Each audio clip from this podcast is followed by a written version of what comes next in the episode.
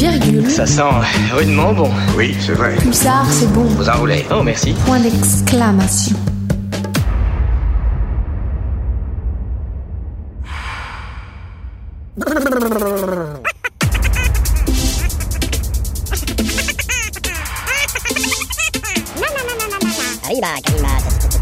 Vous faites erreur. Je m'en fous, je sais bien ce que j'ai entendu. Et les bandes dessinées.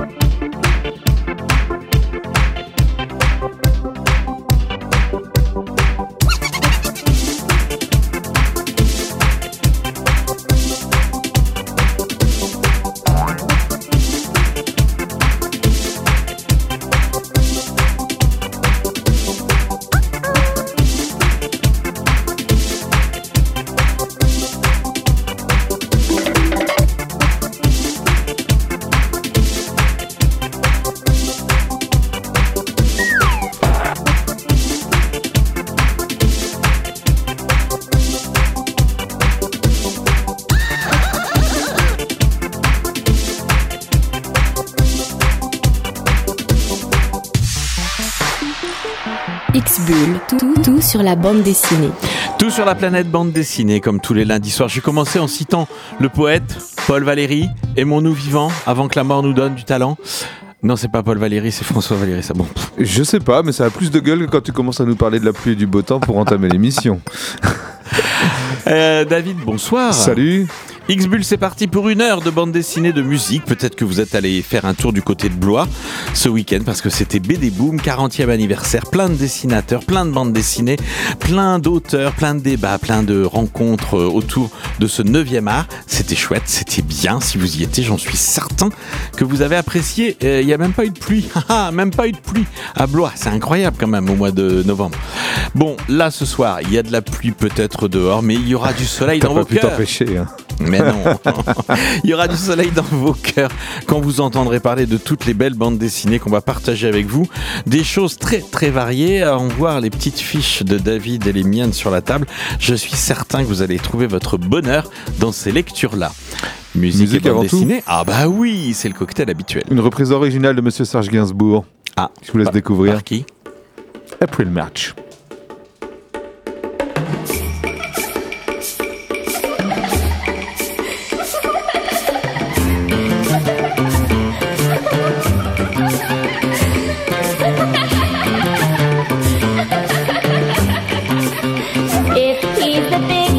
You're the hot sauce, my poor Lola. If he's the big boss and you're the hot sauce, look out below.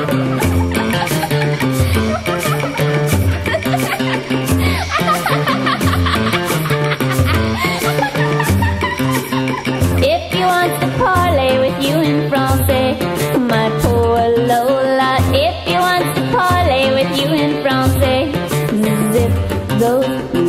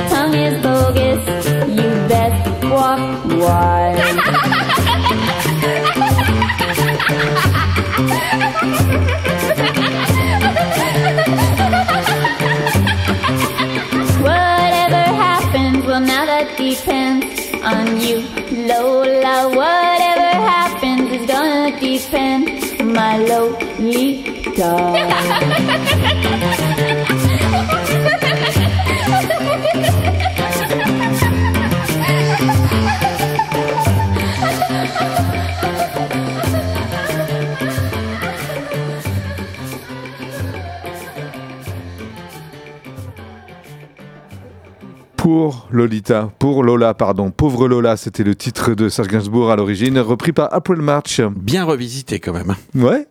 Ah ouais, c'est rigolo. David, c'est dans les bacs et c'est également dans ta bibliothèque. Il était le prince de l'horreur, le prince des ténèbres, l'incarnation au cinéma au 9e art de Dracula. Et c'était un comédien hongrois d'origine qui a fui par Vienne, Berlin, avant d'aller rejoindre Hollywood avec 10 dollars en poche et pas plus de mots d'anglais dans, dans- dans- dans le creux de l'oreille. C'est Bela Lugosi. Ah, je croyais que c'était Klaus Kinski. Non, Bela Lugosi euh, en 1931, c'est Ah oui. l'incarnation du Dracula de Todd Browning. Euh, Bela Blasco Lugosi de son vrai nom. Il avait un accent très fort, très slave et tout ça, sur les quatre mots d'anglais qu'il connaissait, donc ça lui a taillé une bonne réputation.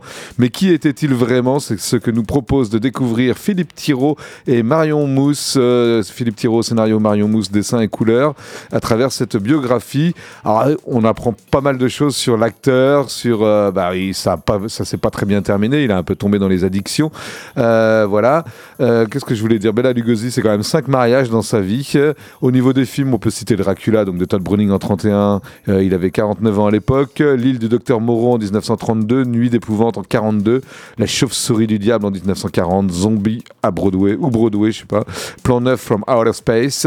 Heureusement, il y a un, réalisateur euh, qui l'a pris sous son aile, c'est Ed Wood, à la fin de sa vie. Mais Ed Wood était reconnu pour être le plus mauvais réalisateur de tous les temps. Ah, pas de chance. Euh, pas de chance, mais bon, voilà. Il a quand même fait une carrière, Bela Lugosi. euh, Son nom est resté dans l'histoire. Et euh, cette biographie vous permettra de, de mieux connaître cette, cet auteur. On peut souligner la très très belle couverture de, ce, de cet album, qui est d'un noir velouté mat très intense, avec bien sûr du rouge euh, pour euh, la cape de Dracula, évidemment. Euh, c'est aux éditions Glénat qui est sorti cette belle biographie, donc 144 pages, pour le prix de 22,50 euros. Eh ben moi je vais rester aussi sur une bande dessinée qui porte un prénom et un nom puisque c'est un autre personnage de l'histoire contemporaine qui est à l'honneur dans une bande dessinée de l'Armatan. C'est Thomas Sankara avec comme sous-titre Un rêve brisé. Oui, non. Tu ne radotes pas, David. J'ai déjà parlé d'une bande dessinée autour Oui, de il me Thomas Sankara. bien, ouais, oui, ouais, oui, oui. Mais oui, mais c'est ça. La bande dessinée, le 9e art, ce qui est assez surprenant, c'est quand il y a, il y a certains personnages, euh, ils sortent plusieurs fois le même, euh, le même type de bande dessinée. C'est pas sur seulement des effets de mode, des fois c'est lié aussi, ça peut arriver que ce soit lié à une actualité cinématographique, ça Oui, peut, enfin, à un anniversaire. euh, On se souvient des cinq euh, transpositions de 1984 de George Orwell quand les qui, droits sont, qui sont tombés en trois mois de temps. Voilà, c'est ça. Là, on va suivre donc toujours la même histoire puisque c'est l'histoire de Thomas Sankara au début des années 80. C'est un, homme politique euh, considéré comme un ovni totalement inattendu et pour beaucoup persona non grata puisqu'il a surgi dans le monde de la politique africaine et il l'a bouleversé de haut en bas. Le jeune capitaine Thomas Sankara, président du Burkina Faso. Burkina Faso, c'est le nom qu'il a donné à ce pays qui s'appelait autrefois la Haute-Volta. Euh, Burkina Faso, ça veut dire patrie des hommes intègres. Et il va être pendant quelques années l'un des principaux protagonistes euh, du continent et au-delà de cette, euh, de cette politique nouvelle en Afrique. Après cinq années de pouvoir qui changeront la face de son pays, Thomas Sankara finira assassiné, comme beaucoup de, hum, dirigeants africains, par son frère d'armes, Blaise Compaoré, qui lui va prendre le pouvoir pendant plusieurs années aussi. C'est le récit de la vie de Thomas Sankara, très documenté, très détaillé. Autant la dernière fois, il y avait un petit côté romancé, c'est-à-dire qu'il y avait une petite fille, si vous vous souvenez du précédent bouquin, une petite fille qui devait faire un exposé et à travers son exposé, elle questionnait son père, sa famille sur Thomas Sankara. Là, on est vraiment sur quelque chose, sur un- une biographie, un biopic euh, très très détaillé, très hum, très complet. C'est une œuvre de référence que sortent les éditions L'Armatan dans ses 116 pages en couleur, dans une ligne claire figurative euh, tout à fait classique franco-belge. 17,90€ et 116 pages. C'est à L'Armatan BD. Ça s'appelle Thomas Sankara, un rêve brisé. Allez, moi je vais vous parler euh, de- du marin le plus célèbre de la bande dessinée, celui euh, d'Hugo Pratt, bien sûr. Ah, je croyais que c'était Popeye. Et- ah oui, c'est ouais, oui, c'est vrai. Mais Non, c'est Ça aurait vrai. pu aussi, Ça aurait hein. pu aussi, Ouais. tout à fait. En termes de célébrité, les deux se valent, je pense.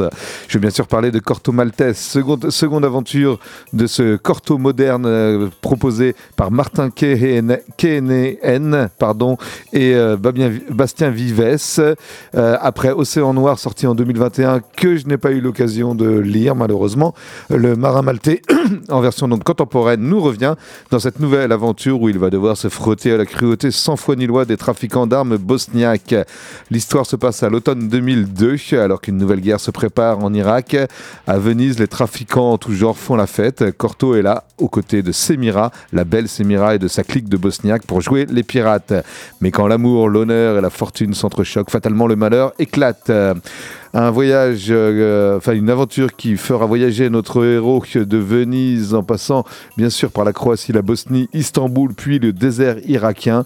Comme toujours, le voyage sera truffé d'embûches et la vengeance par amour que Corto veut assouvir le guidera aux portes de l'enfer. À noter quand même les rencontres qu'il fait en chemin. Il y a Gina, la GI, pilote d'hélicoptère et fumeuse d'opium.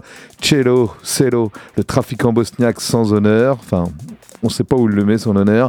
Uzo et son clan de gitans, euh, voilà, ou encore Marcus, une vieille connaissance qui verse dans le trafic lucratif d'antiquités et œuvres d'art, parce que forcément c'est un corto maltese, il y a un trésor quelque part. Et donc euh, il y a bien sûr Semira, la belle Semira, est-ce là la véritable reine de Babylone qui donne son titre à l'album, la reine de Babylone? Vous le saurez en lisant cette histoire. Euh, mais en tout cas, Corto va devoir une nouvelle fois tracer sa route, aimer, se battre et découvrir que l'aventure est une malédiction qui empêche de ne jamais rentrer au port. La Reine de Babylone euh, aux éditions Casterman, 168 pages.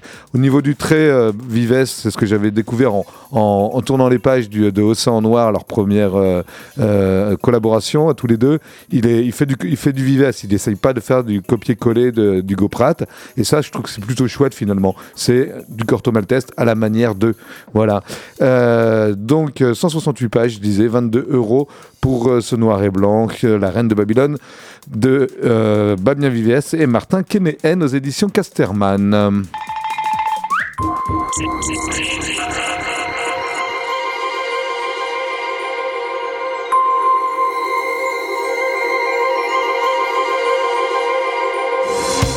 Crapule, qu'as-tu à nous proposer Miaou Ah, Ça Pourquoi est Tu sorti. nous parles de chat Le chat dans ta gorge, Ah, il est pardon. sorti. ça c'est pour ça. Je l'ai vu passer, c'est bon. Non, je vais pas vous parler de chat, je vais vous parler de théâtre. Et du théâtre avec un grand S, puisque c'est du théâtre de Shakespeare. Ah oui. Le Shakespeare théâtre. Une œuvre de manquante. Shakespeare adaptée? Non. Non? Non, non, non, non. Une œuvre de fiction, La pièce manquante, qui est proposée par Jean Aramba aux éditions d'Argo. En fait, euh, Shakespeare, euh, certains doutent peut-être même de son existence et du fait qu'il était un grand dramaturge anglais. Oui, c'est vrai, j'ai découvert ça. Que certains Mais- doutent qu'il ait existé, Ouais, vraiment Ouais, Ah ouais, qu'il ait vraiment fait toutes ces pièces de théâtre parce que à l'époque, on est sur de la retranscription. Hein, euh, on n'est pas personne à photographier, Ouais. filmer ou euh, voilà ou enregistrer ne serait-ce qu'une pièce. Donc euh, La Joconde, c'est peut-être pas Léonard de Vinci, enfin, tu vois. ah ben ça euh, aussi, bien Aussi. sûr. Ouais, mais rien, rien n'est vrai. Et Pulsar n'a peut-être pas été créé par Boss. Ah si, ça on en est sûr. On en est sûr. Euh, C'est ça qui est terrible, c'est qu'on pourrait dire qu'avant l'invention du film et de la photo, on n'a pas véritablement de preuves, mais ma- maintenant, un siècle, enfin deux siècles plus tard, après l'invention de la photographie, on doute de la moindre On doute photo. toujours, tout à fait, c'est ça. C'est ça Pour d'autres raisons, c'est génial. Allez, la pièce manquante euh, nous plonge en 1744 auprès de Margaret Peg euh, Woffington, qui est une actrice vedette d'un théâtre londonien. Et cette Peg, elle en a assez d'être cantonnée à des rôles d'hommes et rêve de jouer un grand personnage féminin. Oui, parce que à l'époque, dans le théâtre anglais, les femmes pouvaient jouer la comédie, mais uniquement dans des rôles d'hommes. C'était comme ça. Ah oui. Euh, Il fallait qu'elle porte pantalon, qu'elle mette euh, fausse moustache pour pouvoir jouer. Son majordome, Sancho, qui nous fait penser forcément à Sancho Panza et elle à Don Quichotte, vous l'avez compris, l'analogie est, est volontaire, euh, c'est un descendant d'esclaves féru de littérature qui lui souffle une idée. Elle pourrait être Dorothea, la vibrante héroïne de Cardenio, une pièce que Shakespeare a tirée d'un épisode de Don Quichotte de Cervantes, d'où Sancho. D'accord. Euh, et, et Peg, bah, elle est enthousiaste. Elle sera Dorothea. Oui, mais il y a juste un petit problème. Quel est-il? C'est que la pièce euh, qui s'appelle Cardenio, écrite par Shakespeare, eh bien, elle a disparu. Personne n'a trouvé le manuscrit. Donc, sans hésiter, Peg et Sancho se lancent à sa recherche. Va s'en suivre une quête rocambolesque, et c'est le moins que l'on puisse dire, au cours de laquelle le bondissant duo devra surmonter bien des obstacles et déjouer les manœuvres de tous ceux qui convoitent aussi le précieux manuscrit. Bon, Peg, elle a des admirateurs, notamment des acteurs euh, peut-être de théâtre un petit peu moins bon qu'elle, un peu qui surjoue les pièces, qui rêve de ça. Et puis, à partir de, de tous ces éléments, ces faits réels, ces personnages réels, les protagonistes ont vraiment existé. C'est en tout cas ce que nous dit Jean Aramba, qui s'appuie sur une solide documentation. Et la pièce Cardenio de Shakespeare a bel et bien disparu. Donc voilà, l'intrigue, elle est quand même basée sur des éléments réels.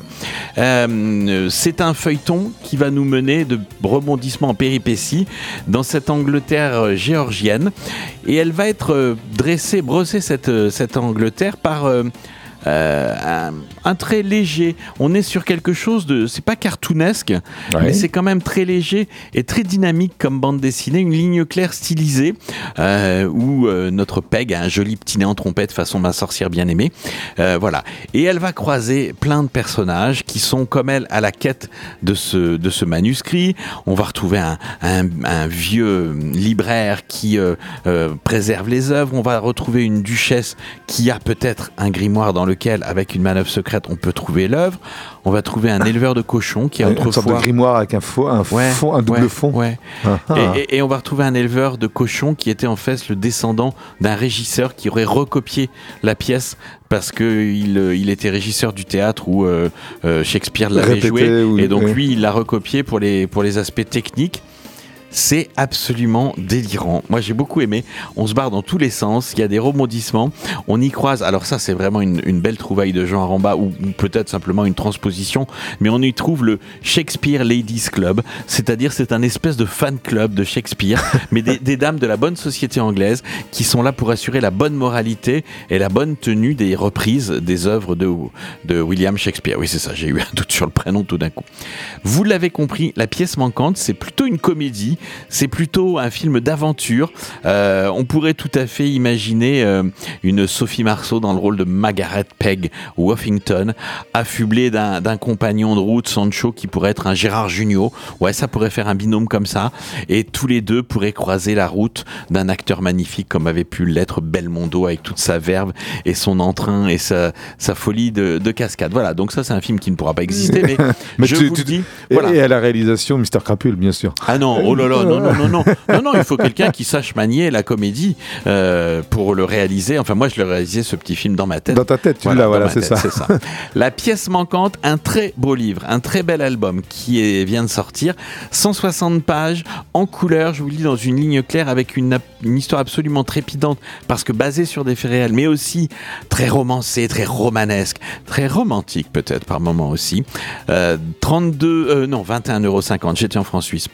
C'est l'habitude. Je suis allé ce week-end planquer un petit peu de pognon. donc À voilà. Lausanne, C'est pour sûr. ça. Ah bah après Blois, je suis allé à Lausanne, oui. Donc 21,50 euros pour ces 160 pages en couleur aux éditions d'Argo. L'album s'appelle La pièce manquante.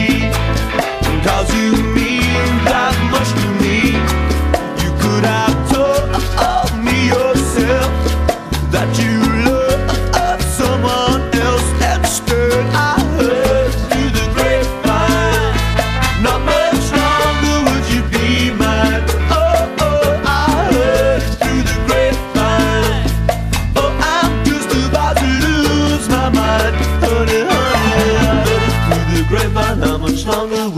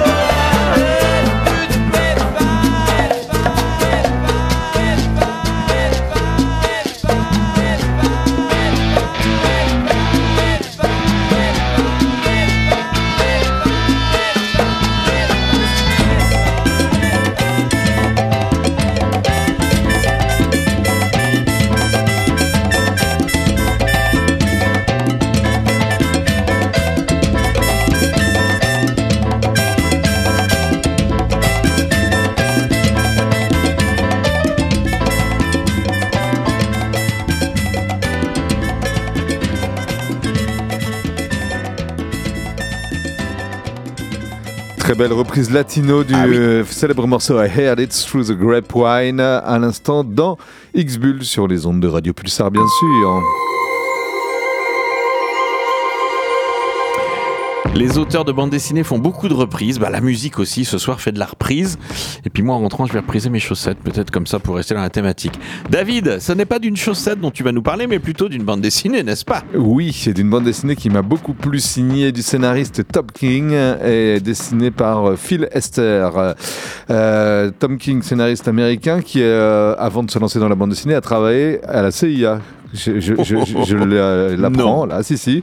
Et je pense que ça a une incidence un petit peu sur, euh, peut-être pas tous ces scénarios, Non, mais celui-ci, c'est possible. Euh, une histoire comme je les aime, vraiment inspirée par les, les- les plus grands films noirs hollywoodiens, des films de- d'espionnage, euh, enfin d'espionnage et de détective privé. On est vraiment, euh, voilà, on sent la, la- la- la littérature hard boy, ce qu'on appelle hard boy, euh, derrière cette bande dessinée qui s'appelle Gotham City année 1. Alors évidemment, si je vous parle de Gotham City, tout de suite on pense à Batman Évidemment, c'est la ville de Batman. Gotham City étant juste une, transposition en BD de ce que peut être New York. Mais bon, euh, Gotham City année 1 donc euh, nous conte l'histoire d'un détective privé qui s'appelle Slam Bradley. Euh, Slam Bradley, voilà, il a, pignon sur rue, sa licence de détective, et un jour, une mystérieuse femme qui s'appelle Sue vient toquer à sa porte et lui confie un travail, une mission assez énigmatique. Elle lui donne une enveloppe, un billet de 100 dollars, qui représente sans doute à l'époque une belle somme, et lui dit qu'il doit être le, le, le- comment on dit, le, le facteur, jouer les facteurs, et apporter cette enveloppe à Richard Wayne. Wayne, ça vous dit quelque chose, Wayne? La famille Wayne? John? Non, bah non. Batman, c'est Bruce Wayne. Ah Sauf que là, on est bien des années avant, et le Richard Wayne en question, C'est le père? Non, le grand-père Ah, de, de celui qui deviendra Batman. Waouh Et oui, euh, Salam Bradley se rend donc au manoir de la famille Wayne où il va être drôlement reçu puisque euh, lui ouvre la porte euh, une vieille connaissance à lui, Monsieur Lauder, avec qui il a travaillé par le passé. Une vieille connaissance de Bradley qui semble-t-il a des comptes à régler avec lui et qu'il le reçoit de façon euh, un petit peu euh, musclée, un peu brutale. Ça commence mal, sa mission. Il va quand même, euh, quand même réussir à délivrer l'enveloppe à, à Richard Wayne euh, et à sa femme, euh, comment s'appelle-t-elle Constance. Et l'enveloppe, en fait, ce qu'il ne sait pas, mais qu'il va apprendre lorsqu'il va sortir de son, de son petit coma, parce qu'il s'est quand même bien, bien fait rosser par, par Lader et son complice, qui, Loder, pardon, son complice, qui eux sont les, les, euh, les agents de sécurité privés embauchés par la famille Wayne, qui est une famille richissime. Il y a le manoir qui trône, enfin tout ça, ce qu'on retrouve après dans les récits de Batman. Et donc il va comprendre qu'en fait, euh, le, courrier qu'il a porté, c'était, euh, enfin, qu'il y a eu dans la famille Wayne un drame qui s'est joué il y a quelques jours, puisque la, la, petite fille de Richard et Constance Wayne a été enlevée et qu'une demande de rançon avait déjà été transmise par courrier. La petite fille donc de Richard Wayne et Constance, si vous avez bien suivi, c'est donc la maman de, De Superman. de Bruce. De Bruce, la maman future de Bruce. Voilà. Mais elle est bébé, là, dans cette histoire-là. Elle a été enlevée, il y a eu une demande de rançon, et en fait, l'enveloppe qu'apporte euh, Sam Bradley ce jour-là n'est autre qu'une euh, une directive de, du kidnappeur. euh, euh, directive du kidnappeur qui désigne ce même Sam Bradley comme celui qui va devoir remettre la rançon et les valises. Lui, il a rien demandé à personne, c'est un détective privé. Il s'est contenté de- de- d'empocher le billet de 100 dollars pour apporter l'enveloppe et le voilà embringué dans une drôle d'histoire où il va devoir donc euh, se charger d'aller remettre le pognon. Euh, mais sauf que les époux Wayne sont persuadés que ce dernier, donc euh, Slam, connaît le kidnappers, qu'il est de mèche avec lui, se demandant même s'il n'est pas lui-même l'auteur de cet enlèvement. Le clan Wayne est vraiment à cran et ne laisse pas le choix à Slam Bradley, qui, comme je disais, qui n'a rien demandé, qu'il va devoir donc s'acquitter de cette mission et rien ne va se passer comme prévu, vous en doutez, de mauvaises surprises en faux semblant. L'affaire va prendre une tournure tout à fait inattendue et Gotham, Gotham radieuse, florissante et rayonnante à cette époque, une ville où il fait bon vivre, où il y a beaucoup de, solidarité, d'entraide, de, de- de joie de vivre de la part de ses habitants, c'est euh, le point de bascule qui va faire sombrer cette cité dans un chaos des plus lugubres. La violence et la corruption s'infiltrent dans ses artères et la ville se retrouve livrée à tous les vices. C'est donc un album qui est vraiment bien foutu parce que c'est un peu l'événement, il nous compte l'événement clé qui fait basculer Gotham dans, le chaos, vraiment dans le chaos, à travers, à travers ce- cet enlèvement. C'est très bien, vu. Gotham City année 1, je vous le recommande vivement. C'est 280, 208 pages pardon pour 21 euros. C'est sorti dans la collection DC Deluxe des, des éditions Urban Comics. Et je vous le rappelle, c'est signé pour le scénario de Tom King, scénariste très prolifique actuellement et très remarqué, et dessiné par Phil Esther à découvrir.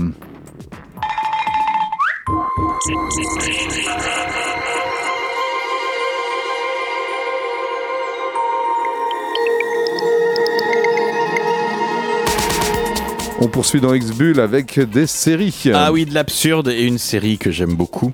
Ça s'appelle Faut pas prendre les cons pour des gens. C'est aux éditions. J'avais adoré le titre la première fois que tu en avais parlé, j'ai pas eu l'occasion de la lire. Mais... C'est le tome 4 qui vient de sortir dans les bacs, euh, scénarisé et dessiné par Emmanuel Rosé, avec quelquefois la complicité de Georges Bernstein et de Vincent Audiquet sur les histoires. C'est dans les bacs et euh, c'est tel un Emmanuel Rosé, pétillant, le sourire un petit peu en retrait. On sait pas trop ce qui passe par la tête à cet auteur de bande dessinée. Il reste dans son coin, mais alors quand on lui met un crayon entre les mains et quand on lui laisse dessiner ce qu'il a envie, eh bien, c'est absolument délirant. Est-ce que euh, ce- ce- ce- cette série est un succès, un phénomène en bande dessinée, puisqu'il y a déjà 600 000 exemplaires vendus des trois premiers tomes Donc Ah oui, là, le quatrième va venir, de com- va venir compléter ça. C'est vraiment euh, superbe et les critiques sont très bonnes autour de cet album. C'est de l'humour noir, euh, c'est dans le, le- le domaine dans lequel il a été élevé, Emmanuel Rosé, pardon. La tradition d'humour noir qui va des Monty Python à Gottlieb en passant passant par Pierre Desproges. Il aime réinventer l'humour absurde à toutes les sauces et tordre les clichés. Les deux compères scénaristes, Odike et Bernstein, vont lui permettre aussi de compléter sa, sa palette et ce pasticheur professionnel mitonne des sketchs au goût du jour dans un style réaliste. Alors on est on est dans la famille, hein, on est un petit peu dans la famille des euh, Fab Caro, hein, avec, D'accord. cette, euh, avec cette rubrique, par exemple, le même dessin qui sert Qui plusieurs se fois. répète. euh, Mais il y a, euh, il y a, il y a quand même euh, euh, pas forcément toujours, toujours cette même, ce même gaufrier avec les mêmes dessins. Il y a quelquefois des dessins supplémentaires qui amènent la chute. Par exemple, on voit une femme qui va acheter une baguette, euh, 10 euros, mais la personne qui avait payé avant avait payé 5 euros. Ouais, c'était le prix il y a 10 secondes. Qu'est-ce que ça veut dire? Bah, Que nous sommes connectés à la bourse. Le prix du pain est actualisé en temps réel. Et je vous conseille de payer tout de suite parce que sinon, ça va augmenter de 40%.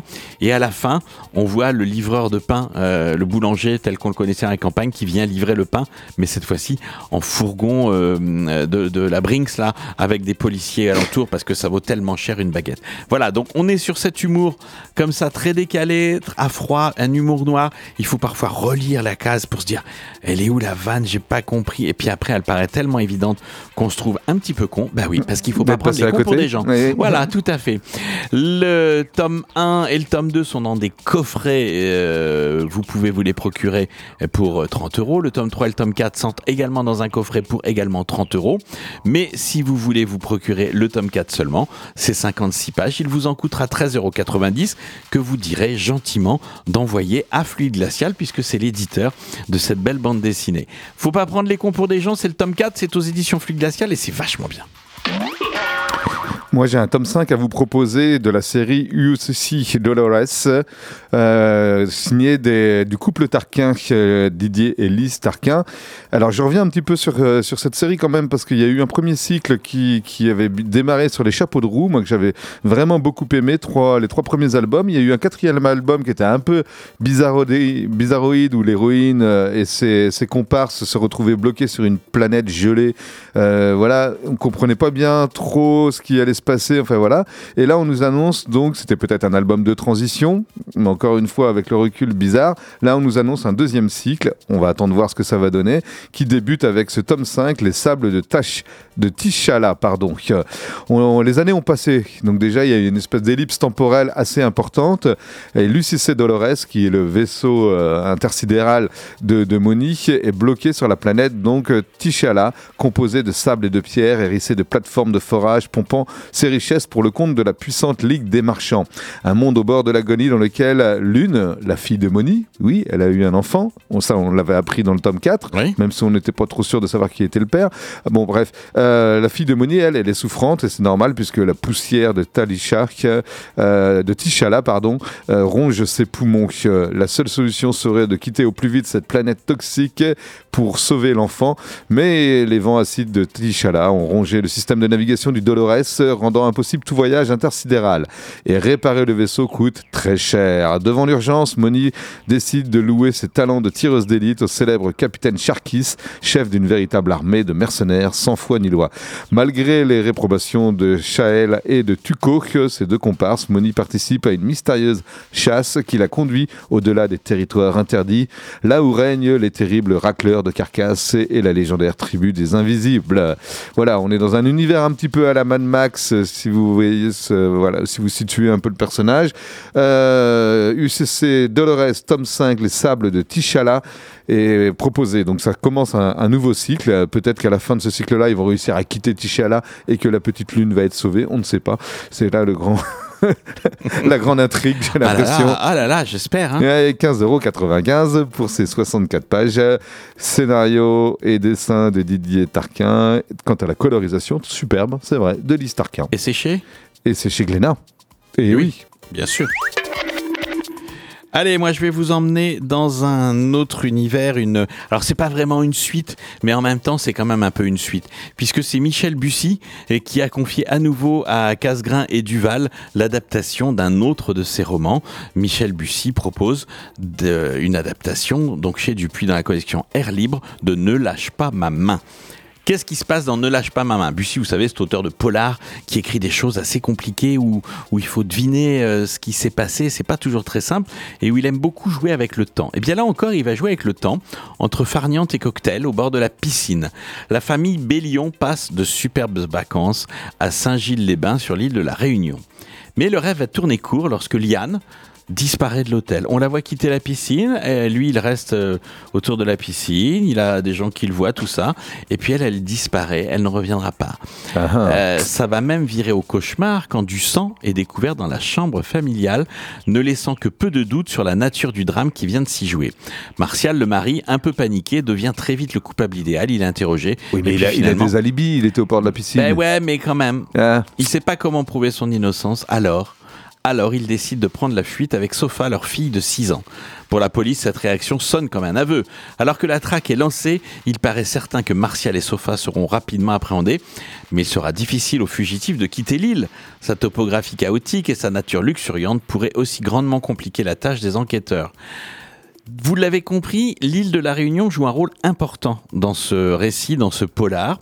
Un polar plein de surprises. Franchement, celui-là, euh, les nymphéas les nymphéas noirs, qui était le pré- la précédente adaptation, était surprenante. Mais là, l'histoire de Bussy, moi, j'avais pas lu les romans, donc je découvre la bande beaucoup de, dessinée. beaucoup de faux semblants, de rebondissements. Ah, il y, a un- il y a, il y a un switch à un moment donné où on se dit, bah, attends, j'ai pas compris, qu'est-ce qui s'est passé Et en fait, voilà, on a la clé. Alors, la clé, elle arrive pas forcément à la fin, elle arrive vers la fin, mais elle n'arrive pas à la fin. C'est très surprenant, très bien écrit. Et donc, Michel, Michel Bussy euh, fait confiance encore à Fred Duval et Didier Casgrain pour adapter avec brio cette nouvelle, euh, ce nou- cette nouvelle adaptation de son roman. Et puis, je signale juste, euh, j'ai eu l'occasion de vous le dire ici, mais que Michel Bussy est tellement fan de la bande dessinée, il a découvert ce média qu'il qu'il s'est mis à l'écriture de scénarios de, bande dessinée. Et oui, D'accord. vraiment. Donc, j'en avais parlé ici. C'est la série 5 avril chez Dupuis, qui est sur un scénario original de Michel Bussy. En même temps, un écrivain. C'est pas la même chose. C'est pas la même chose. C'est pas la même Non, chose. mais tu vois, par exemple, Tom King tout à l'heure, qui était Oui. agent de la CIA, enfin, en tout cas, Oui, ah bah. employé de la CIA, qui part vers la bande dessinée, c'est déjà peut-être plus. C'est peut-être un peu plus compliqué, mais l'écriture d'un roman et l'adaptation d'un roman pour la bande dessinée euh, n'est pas exactement la même oui, oui, chose. J'imagine, j'ai jamais eu l'occasion de faire ni l'un ni l'autre. d'échanger avec des, avec des auteurs à Blois qui travaillent sur des adaptations. Il y a vraiment un gros travail d'adaptation parce que tu peux pas tout raconter. Faut écrémer. Il y a des choses que tu vas dessiner, mais il y a des choses que tu vas devoir zapper. Sinon, toutes les adaptations feront ferait plus 1000 de pages. 160 pages. Euh, le roman de Michel Bussy euh, qui s'appelle qui s'appelle qui s'appelle Ne lâche pas ma main est adapté en bande dessinée. Là, c'est 136 pages le nombre, Euh, 29,95 C'est paru aux éditions Dupuis depuis un petit moment, mais c'est bien, c'est une belle idée de cadeau si vous voulez amener euh, quelqu'un à la lecture ou qui vous voulez lui donner l'occasion de voir à quoi pourraient ressembler les héros et les héroïnes, les héroïnes de Michel Bussy euh, en bande dessinée. Ne lâche, ne lâche pas ma main, collection Air Libre, 29,95€ chez Dupuis.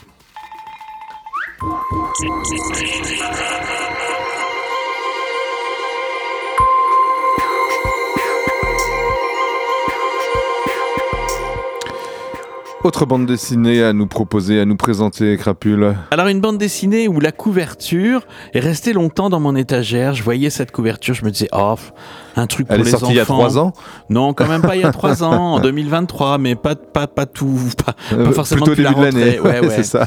Bah non, pas début de l'année, fin avant l'été, quoi.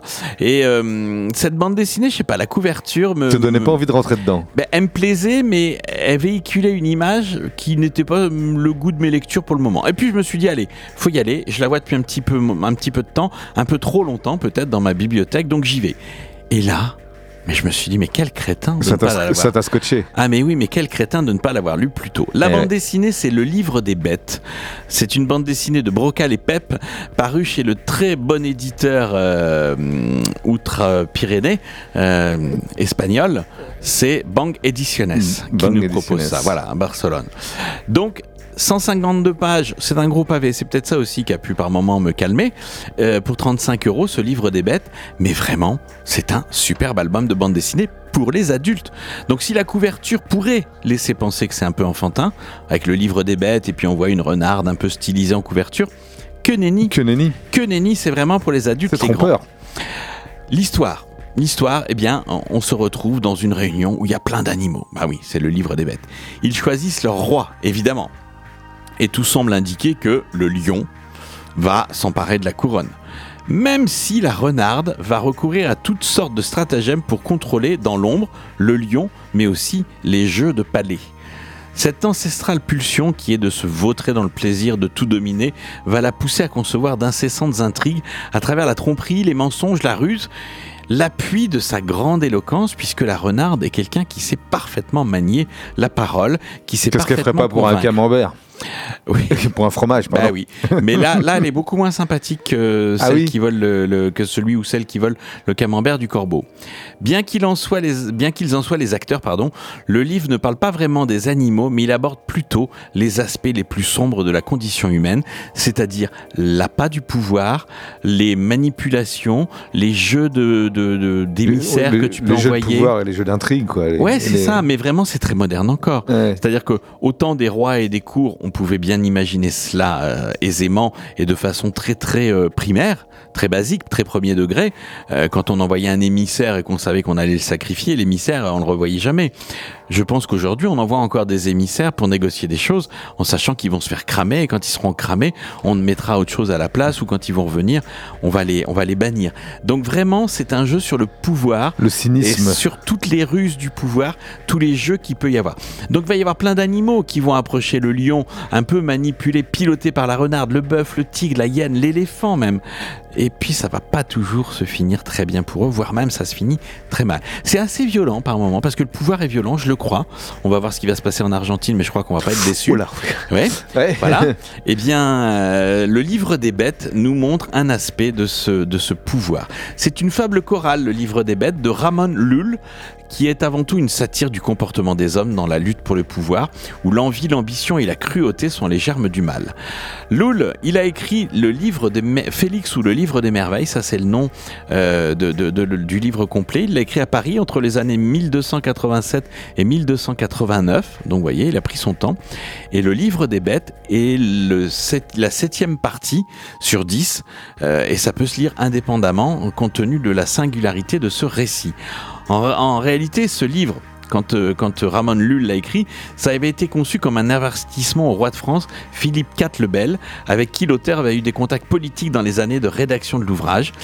Eh bien, on s'aperçoit que 735 ans plus tard, cette histoire fabuleuse pris une ride. est pleinement actuelle, voit le jour sous la forme d'une bande dessinée et reste absolument actuelle. Donc voilà, ne faites pas comme moi. Si vous passez devant ce livre dans une vitrine de, de, de marchand de bande dessinée, euh, dans une librairie spécialisée, que vous voyez le livre des bêtes, Ne vous laissez pas abuser par le. Dites-vous, bah, je vais pas faire comme l'autre couillon de la radio, je vais pas attendre des années avant de le lire. Je vais plutôt l'acheter de suite et le lire parce que je suis certain que si vous aimez le pouvoir, si vous aimez la politique, si vous aimez la, la pire. euh, Faut- non, si vous aimez le pouvoir, si vous aimez les histoires autour des jeux de pouvoir. Oui, c'est Enfin, ça, oui. Si vous aimez ça, oui. Si vous êtes passionné par ces quêtes de pouvoir qu'ont certains de nos politiques, si vous aimez contempler la noirceur de l'âme humaine, vous allez être aux anges avec le livre des bêtes. Si vous aimez le pouvoir, vous pouvez essayer de manipuler vos proches pour vous le faire offrir à Noël. Ça peut être C'est ça aussi, tout à fait. La bande dessinée signée Brocal et Pep chez Bang Édition. Donc 152 pages, un gros volume, mais euh, très aéré. Donc c'est pas hyper bavard. Ça se lit assez facilement. Il y a des beaux dessins. On est sur des aplats de couleurs assez tranchés, du bleu, du orange. Voilà, on est sur quelque chose d'un peu pop, très anguleux au niveau des, des dessins, peu de décors. Euh, c'est un style graphique moi qui m'a vraiment séduit euh, parce que quand j'ai compris que c'était pas enfantin, c'est vraiment une opposition avec le ton du récit qui lui donne une autre dimension. 152 pages, 35 euros, le livre des bêtes chez Bang Ediciones.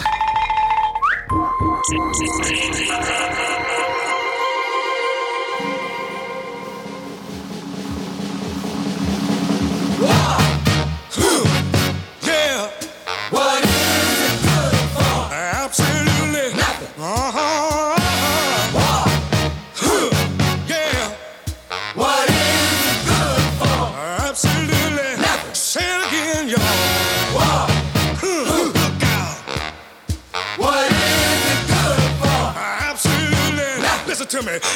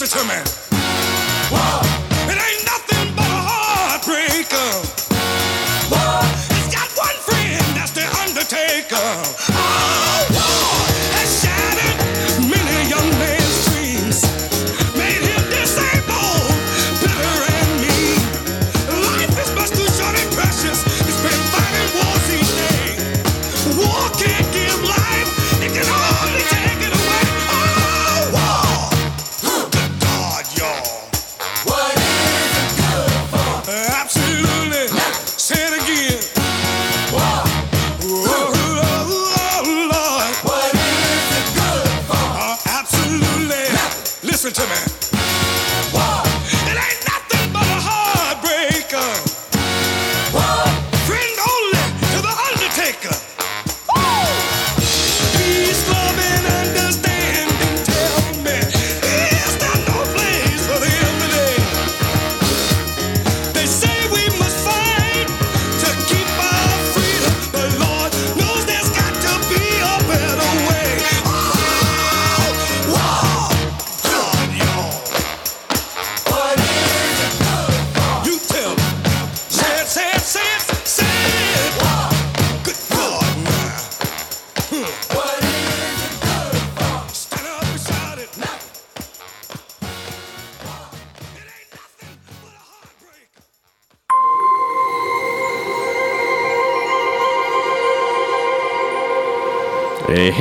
Right now. C'était Edwin Starr à l'instant avec le morceau War. Euh, Ok, maintenant on va parler d'une bande dessinée assez euh, atypique, euh, Ah oui. assez étrange, Ah oui. signée de Jules Marot et de Sabrina Calvo, qui, Ah oui. qui s'appelle Hacker la peau.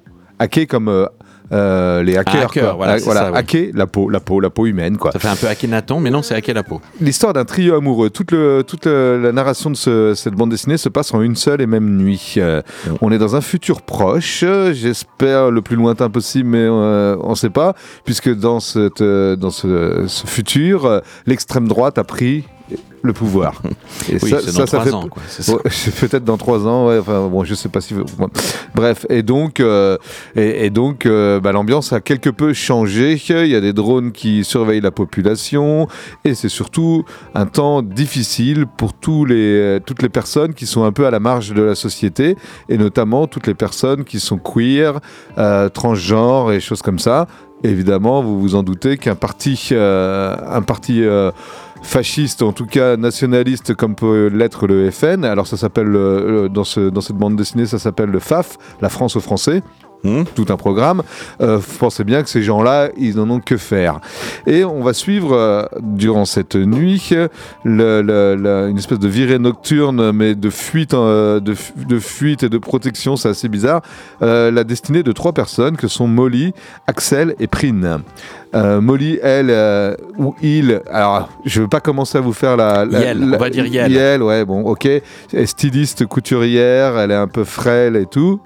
Euh, Axel, lui, c'est une sorte de, pas de geek, mais de, il manipule bien les objets euh, informatiques et numériques. euh, c'est un peu le hacker, le technophile de la bande. Et Prine, Prine, elle elle a, ou il a, Il est là. il est là, il est là. Yel. Une, une stature de camionneur, elle est militante acharnée et elle croit surtout en un troisième fleuve souterrain à contre-courant du Rhône et de la Saône. Et si je vous parle du Rhône et de la Saône, c'est que toute l'aventure et l'histoire de ce Hacker la peau se passe dans la ville de Lyon, Lyon. où se rejoignent le Rhône et la Saône. Elle croit en troisième fleuve qui irait à contre-courant.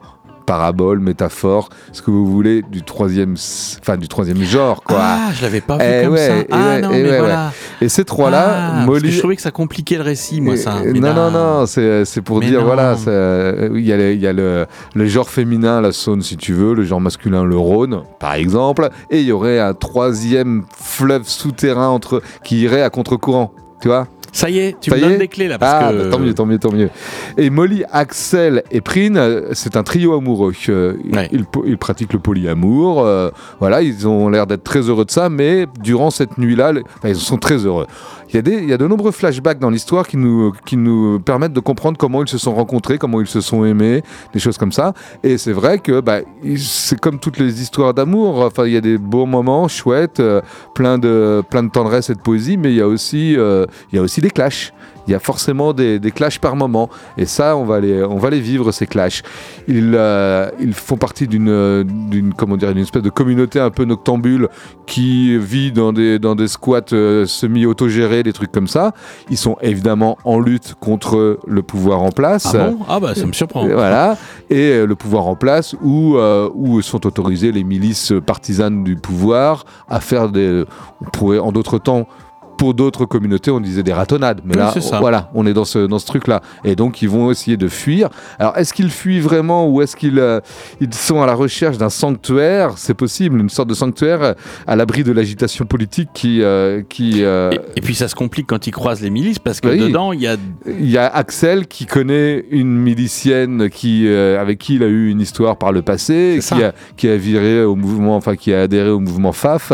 Voilà, enfin ça, ça- tout ça se complique et c'est les autres le savaient pas, enfin les autres que ce soit Prine ou, euh, ou Molly le savaient pas, l'apprennent, enfin ça crée des tensions évidemment quoi. Donc euh, donc euh, voilà, est-ce qu'ils cherchent un sanctuaire, on sait pas. En tout cas, euh, en tout cas, en tout cas, ils je sais pas comment dire, on, on suit cette déambulation nocturne. Moi, j'ai trouvé ça assez chouette quand même. Enfin, quand même. Non, le quand même, quand je même. devrais même pas Non. le dire, mais j'ai trouvé assez- ça, ça assez chouette. ouais. J'ai trouvé ça super. Ouais. C'est un album qui est, qui est- qui est comme une espèce de dégringolade. Quand on lit, ça descend, ça descend, et on ne sait pas forcément, faut se laisser porter. Sauf que c'est un- une, une lecture qui nous emmène dans des abîmes. Et il faut quand même se laisser porter pour pouvoir euh, apprécier toutes les subtilités du, du récit. Donc c'est troublant hein, comme lecture. Peut-être plonger euh, au, Avec eux. au confluent de ces deux rivières que sont le Rhône et la Saône pour voir s'il existe ce troisième fleuve et dans quel sens il coule. Voilà, moi ça m'a fait penser en tout cas dans les, la- les, cultures auxquelles ils adhèrent tous les trois, ça m'a fait penser un petit peu à l'ambiance qu'on trouve dans l'œuvre d'Alain Damasio, Les Furtifs. Pour ceux qui connaissent. Bon, voilà, c'est juste une petite référence euh, littéraire auquel j'ai pensé. Donc, à découvrir euh, ce- cet album euh, assez singulier qui s'appelle Hacker la peau, signé de Jules Ma- Marot et de Sabrina Calvo. Jules Marot, souvenons-vous, c'est Le bleu est une couleur chaude. Cet ouvrage qui a donné au cinéma l'adaptation La vie d'Adèle. Euh, voilà. Euh, C'était pas sous ce nom-là, mais il paraît qu'on n'a plus le droit de le dire. Bah non, on n'a plus le droit de le Euh, dire. Voilà, parce que s'il est question évidemment de transgenre, de queers, euh, de mouvements queers et de lutte antipatriarcale, c'est que... euh, C'est une cause qui touche les auteurs et les autrices. De très près, voilà, pour, les, pour laquelle ils se sentent évidemment très concernés. À découvrir donc aux éditions Le Lombard, Hacker la peau, un album, un album, un album, euh, je ne sais pas, j'ai pas, j'ai perdu le, j'ai perdu, j'ai j'ai pas souligné ce qu'il C'est fallait. que le dossier de presse, alors faut, faut vous le dire, souvent les dossiers de presse qui nous sont communiqués. C'est des fois une simple feuille. aider, voilà, c'est des feuilles, les choses sont repérées toujours au même endroit selon les maisons d'édition, mais c'est carré. Là, c'est un triangle. C'est un triangle et voilà, c'est c'est déstabilisant pour nous. Diane, c'est un triangle, le dossier de presse. Bah quand oui, même. triangle Diane. amoureux.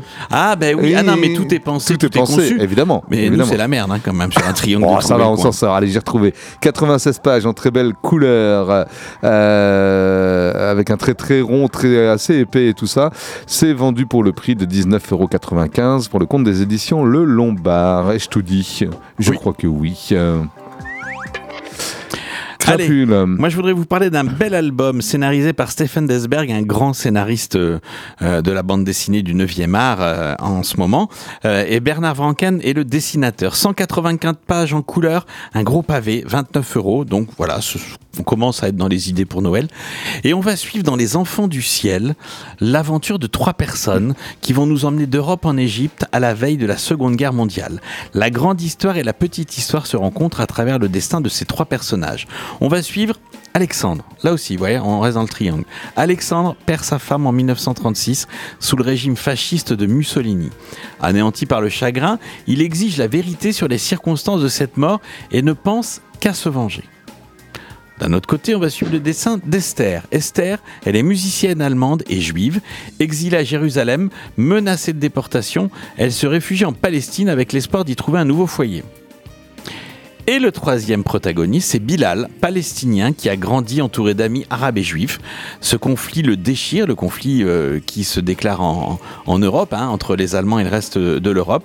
Ce conflit le déchire, mais à la mort de son frère, il se fait manipuler par le grand moufti qui lui ordonne d'aller tuer Alexandre. Alexandre, le premier personnage dont on a parlé. Donc là, on va suivre, je ne sais pas si vous avez quelques conna- connaissances en, psychologie, j'aurai l'occasion de vous en reparler, mais on va vraiment suivre un, un récit basé sur le triangle de Karpman avec la victime, le persécuteur et le sauveur.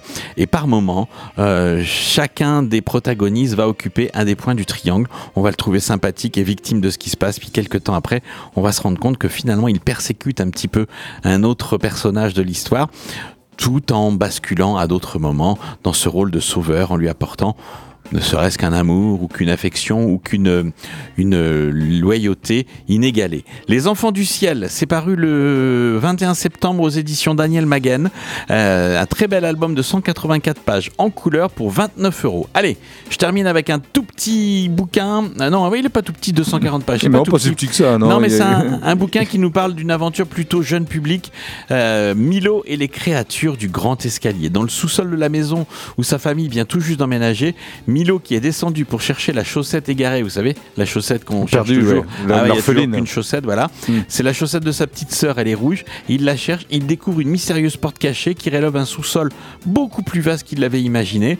Et alors là, il va descendre, il va descendre, il va con- rencontrer un rat qui lui a dérobé la chaussette. Il doit s'enfoncer de plus en plus profondément dans ce monde mystérieux. Il va découvrir des nouvelles pièces, des couloirs, des corridors. Enfin, c'est un monde, un univers. peut-être qu'il trouvera la pièce de Shakespeare. Ah, peut-être qu'il va trouver. bon, pour affronter ses peurs, Milo doit faire preuve de courage et de douceur pour, approcher et apprivoiser ces créatures très étranges qui vont devenir ses meilleurs alliés. Rue de Sèvres nous propose ce très joli conte sous la plume et le dessin de Ben Atke. Euh, Milo et les créatures du grand escalier. C'est formidablement bien écrit. 240 pages, là aussi. Un album qui se lit facilement parce que pas trop bavard. 12,50€ pour ces 240 pages en couleur chez Rue de Sèvres. Retrouvez le podcast de l'émission et tous les albums chroniqués sur la page Facebook d'Ixbull.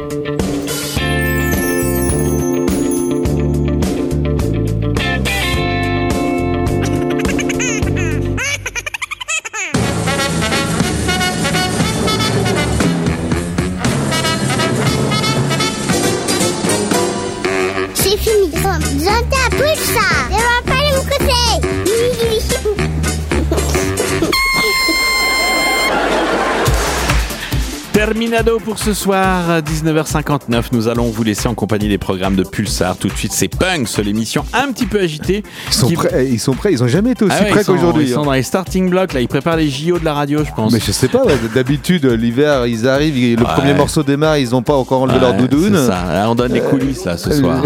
Et là, euh, ça fait 10 minutes qu'ils attendent devant, ça, ne- ça, ça me met une pression. Mais En rouge et noir, comme le disait la poète Jeanne Masse, ce sera leur émission de ce soir avec des chansons contre, notamment pour débuter. On vous laisse en compagnie d'un je programme. suis surpris. Ah oui, j'ai des grands, des grandes, on voit qu'ils ont des grandes références, des beaux albums, des vinyles. Allez David, on se sauve.